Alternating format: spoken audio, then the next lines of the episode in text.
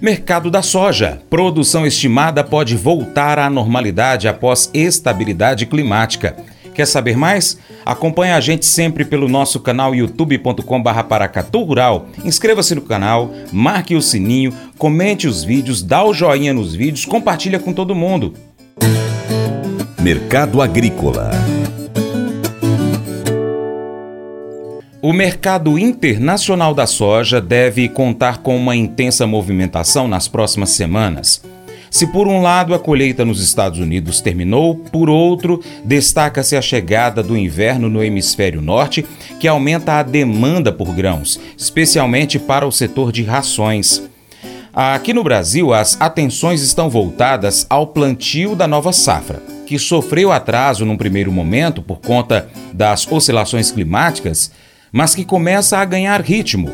A trégua nas chuvas lá no sul do país e a chegada delas aqui na região central do Brasil permitem os desenvolvimentos das lavouras. Com isso, algumas empresas privadas voltam a estimar a próxima colheita ali na casa dos 160 milhões de toneladas o consultor Vlamir Brandalize comenta esses números e destaca a força do complexo soja na exportação brasileira. No mês de novembro, o setor rendeu ao Brasil 3,8 bilhões de dólares.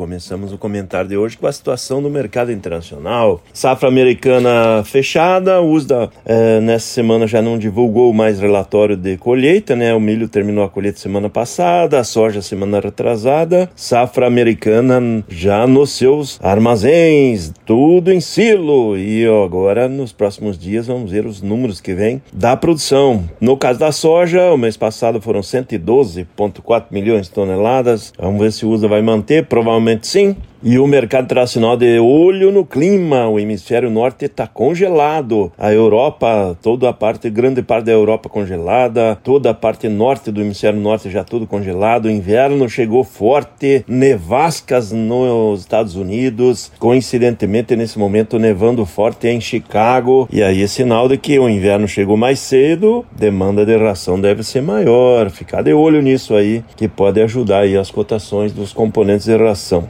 No Brasil temos o plantio da soja na faixa dos 85 para 90% nesse momento, mais perto de 90%, caminhando para plantar mais de 45,5 milhões de hectares. Nesse momento as dúvidas sobre a realidade do que vem a safra, porque houve melhora nas condições de clima, a safra gaúcha vai dentro de uma condição mais próxima do normal, o excesso de chuva passou, ainda tem algumas chuvas torrenciais, mas em condições melhores nesse momento. É, chuvas começando a chegar também em ritmo um pouco maior aí no Mato Grosso, Centro-Oeste, no Mato Piba, as condições da safra começam a dar sinais de melhora, por isso que já tem novas estimativas de safra. Hoje, nesse momento aí, as empresas privadas mostrando desde 150 milhões de toneladas até 160 milhões de toneladas. Esses são os números que estão circulando. Vamos ver aí o que vem da Conab, o que vem do USDA, terão que reduzir um pouco. A estimativa da safra é de que teve perdas. Talvez não serão tão grandes como era esperado aí na última semana que a seca estava violenta aí no centro-oeste e no, no centro-norte do Brasil.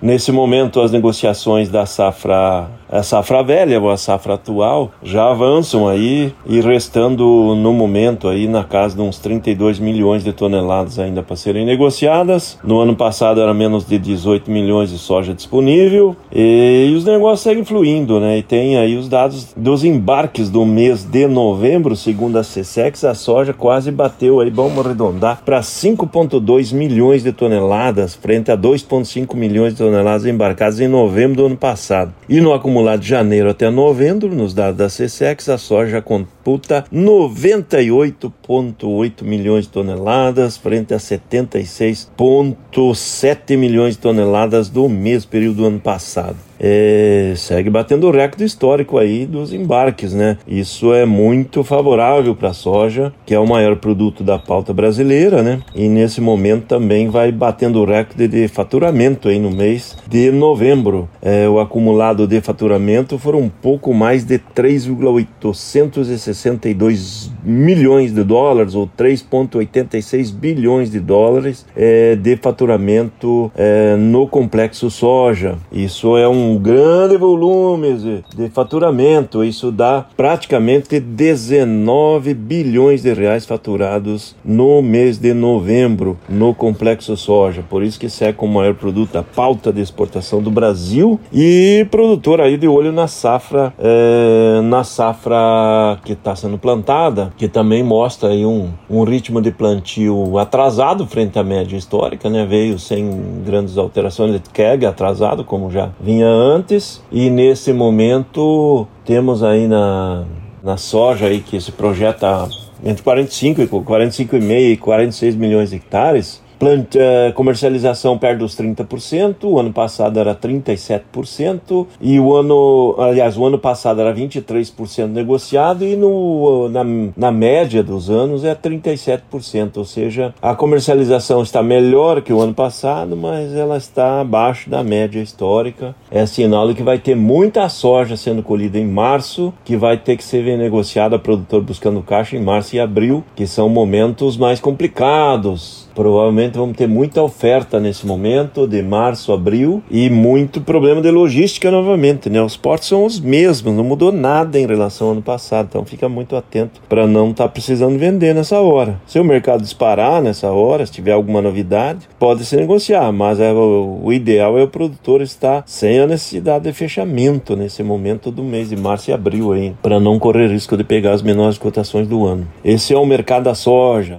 嘿嘿嘿嘿 Mas eu vou dizer uma coisa pra você, viu? É, se quiser colocar propaganda sua aqui nesse programa, ó, eu vou dizer um negócio, você vai ter um resultado bom demais, senhor. É isso mesmo, é facinho, facinho, senhor. Você pode entrar em contato com os meninos ligando o telefone deles. É o 38, é o 991810123. Bem fácil. É muito bom porque aí a sua empresa vai sair dentro de um programa que é ligado aí ao homem para a mulher do campo. É nós que vai estar tá assistindo e também vai ver sua propaganda. É bom ou não é? As emoções desempenham um papel fundamental em nossa experiência humana. Podemos experimentar alegria profunda e enfrentar tristezas intensas, e ambas são partes naturais da jornada da vida. Provérbios nos lembra da complexidade de nossos sentimentos e da necessidade de reconhecê-los sinceramente. Em contraste, a passagem de 1 Tessalonicenses nos lembra de manter uma atitude de alegria constante, da importância da oração contínua e da prática da gratidão em todas as circunstâncias. Esses princípios espirituais nos desafiam a buscar a positividade, a permanecer conectados à fonte divina por meio da oração e a reconhecer as bênçãos, mesmo em momentos difíceis. Unindo essas ideias, entendemos que as nossas emoções são uma parte integral da nossa humanidade e é vital que a reconheçamos. Mesmo tristes, podemos encontrar motivos para agradecer. E mesmo nos momentos de alegria, a oração nos mantém conectados a algo maior que nós mesmos. Esse devocional faz parte do plano de estudos Sabedoria em Provérbios 14 do aplicativo bíblia.com. Muito obrigado pela sua atenção. Deus te abençoe e até o próximo encontro. Tchau, tchau.